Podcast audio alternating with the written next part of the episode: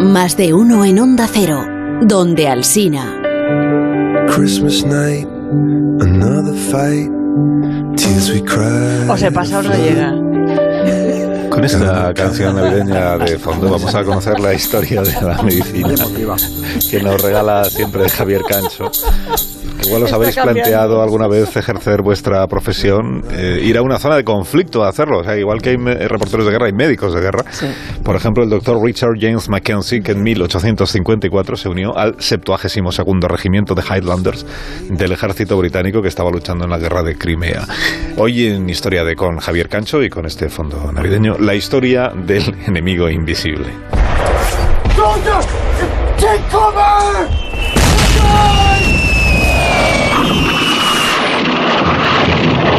Los cañones arrancaban miembros y desparramaban entrañas.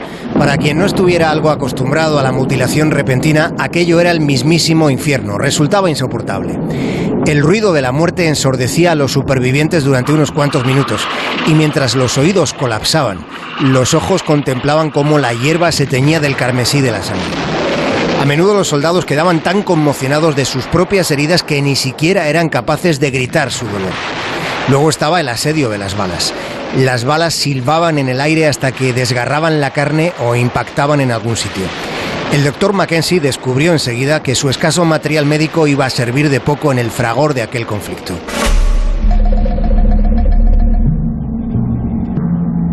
Luego estaba el asunto del enemigo invisible.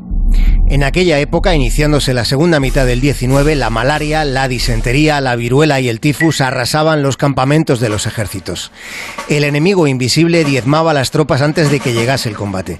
El doctor Mackenzie lamentaba que aquellos chicos tan jóvenes fuesen llevados allí a pudrirse sin disparar un solo tiro, sin acercarse al adversario.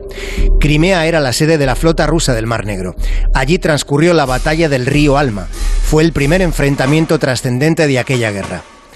Ingleses y franceses lograron la victoria antes de dirigirse hacia Sebastopol.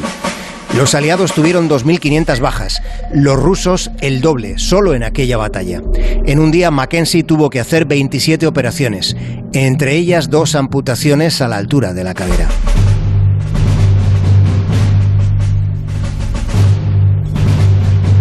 Después de que las armas dejaran de sonar sigilosamente, llegó el brote de cólera asiático.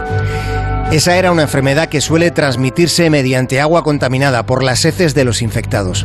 Sin un tratamiento eficaz, ese tipo de cólera tiene una tasa de mortalidad que puede llegar al 60%. De modo que durante los dos años y medio que duró la guerra de Crimea, cerca de 18.000 soldados murieron solo de esa enfermedad. Entre ellos un cirujano prometedor, el doctor Richard James Mackenzie, ejerció la medicina en los tiempos del cólera.